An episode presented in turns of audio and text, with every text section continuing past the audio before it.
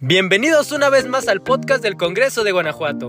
Te saluda Uriel García. Y Goretti Cruz. Uri, ya cuéntanos qué sucedió esta semana. Vi que tuvimos varias visitas. Sí, ¿conoces la Red Ciudadana Anticorrupción Guanajuato? Pues el Congreso firmó un convenio de colaboración con ellos para sumar esfuerzos de manera coordinada y estratégica para combatir la corrupción. Ay, sí, Uri, ahorita que me acuerdo, vi unos tweets de las diputadas Susi Bermúdez, Margarita Rionda y de... Mm, ay, ¿quién más era? El diputado Víctor Zanella.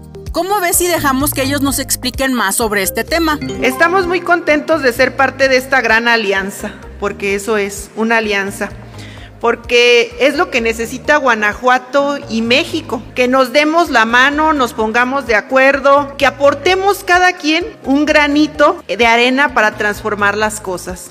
En este poder legislativo creemos que prevenir, pero también combatir la corrupción es algo que va más allá de un deber institucional y de un respeto a la ley. Debe ser realmente un compromiso de cada uno de nosotros, de quienes de verdad amamos Guanajuato, nos sentimos orgullosos y queremos que Guanajuato sea de lo mejor. Que es importante seguir trabajando en un marco jurídico que pueda representar no solo la percepción de corrupción, de disminuir la percepción de corrupción, sino en Guanajuato creo que somos ejemplo no de dichos, sino de hechos de el combate a la corrupción.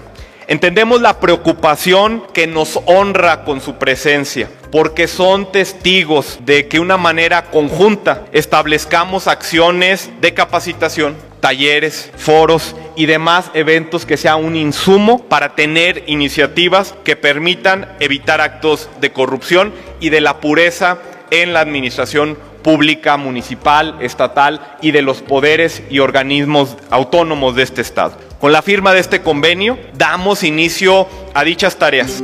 Hacer frente a un fenómeno tan complejo como la corrupción no es fácil. Sabemos que los niveles de confianza que existen en Latinoamérica y en todo el mundo hacia las instituciones gubernamentales y hacia sus representantes es muy bajo. Y aunque esto viene de muchos años atrás, ahora nos toca construir soluciones. Es un reto que tiene que alcanzar a todos los poderes, a todos los sectores de la población y sobre todo con el apoyo de la ciudadanía. Tenemos que recuperar la confianza de las personas en sus autoridades, volver a tejer ese lazo y convencernos de que sí se puede. Sí es posible disminuir la corrupción y sobre todo erradicarla. Por eso se requiere de todas y de todos. Por eso estamos teniendo cada vez más puentes que nos una a la ciudadanía con la visión de un parlamento abierto. También decirles que este Congreso estamos trabajando muy fuerte para construir una nueva relación con la sociedad. Por eso, reconocemos la labor de la Red Ciudadana Anticorrupción, que están aportando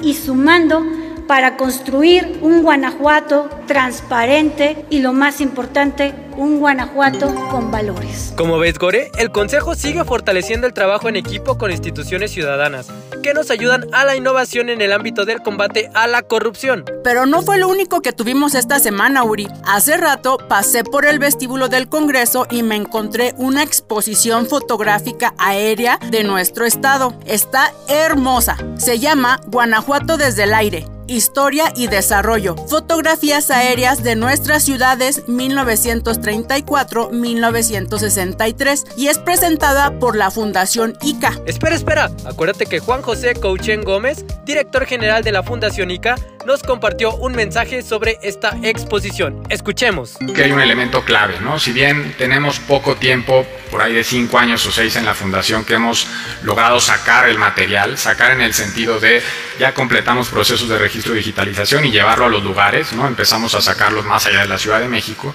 y, y hemos logrado no solamente estas alianzas que ahora me parece muy rica con un cronista, ¿no? No, no es lo mismo ver una fotografía histórica aérea eh, sin tener la información de alguien que estuvo presente, que la vivió, que ya se perdió, que ya la sufrió o que vio la transformación del lugar en donde nació o le tocó vivir. Y pensamos que, que esta alianza y esa forma de sumar a la colaboración con las personas claves ¿no? que, que saben del territorio es fundamental. Tienen que visitarnos para conocer esta exposición. Les aseguro que no se van a arrepentir. Y pasando a otros temas, Miuri, ¿fuiste al acto cívico en la explanada del asta monumental del Congreso? Sí, ahí estuve presente, porque en el Congreso seguimos conmemorando estos acontecimientos históricos que definieron el rumbo de nuestra nación. Y no sé si sepas, Gore, pero varios de los héroes de la independencia eran originarios de Guanajuato. Yo veía por la ventana lo bonito que ondeaba nuestra bandera. Ay, qué bonito es México, ¿verdad, Uri? Se me andaba pasando contarles lo que sucedió en la sesión de la Diputación Permanente. Ay, Yuri, ¿por qué no me recuerdas que falta ese tema? Perdón, Gore, es que yo quiero contarles lo que pasó. Ándale pues, cuéntanos. En sesión de la Diputación Permanente recibieron una solicitud de Ayuntamiento de Apaseo del Grande para modificar su ley de ingresos para el ejercicio fiscal 2022. El gobernador del estado solicita que se autorice una fracción de un inmueble para destinarlo a la instalación de una base de operaciones de la Guardia Nacional. También se aprobó el informe de actividades de los trabajos realizados durante el segundo receso, correspondiente al primer año de ejercicio constitucional de la 65 legislatura. Y antes de que digas que ya tenemos que irnos, Gore, les recordamos que este domingo a las 10 a.m. se realizará la apertura del primer periodo ordinario de sesiones del segundo año de ejercicio. Sigan la transmisión en vivo en nuestras redes sociales. Ay, no, no, no, no. Llegó el momento que me temía. No vayas a empezar a llorar, Uri. Pero, lamentablemente, tenemos que despedirnos. Pero antes les queremos agradecer a todos ustedes que nos escuchan por los mensajitos que nos mandan, pero sobre todo por formar parte de la cultura legislativa. Terminamos nuestra segunda temporada. Gracias por seguirnos, nos escuchamos pronto. Un abrazo para todos. Hasta, la, próxima.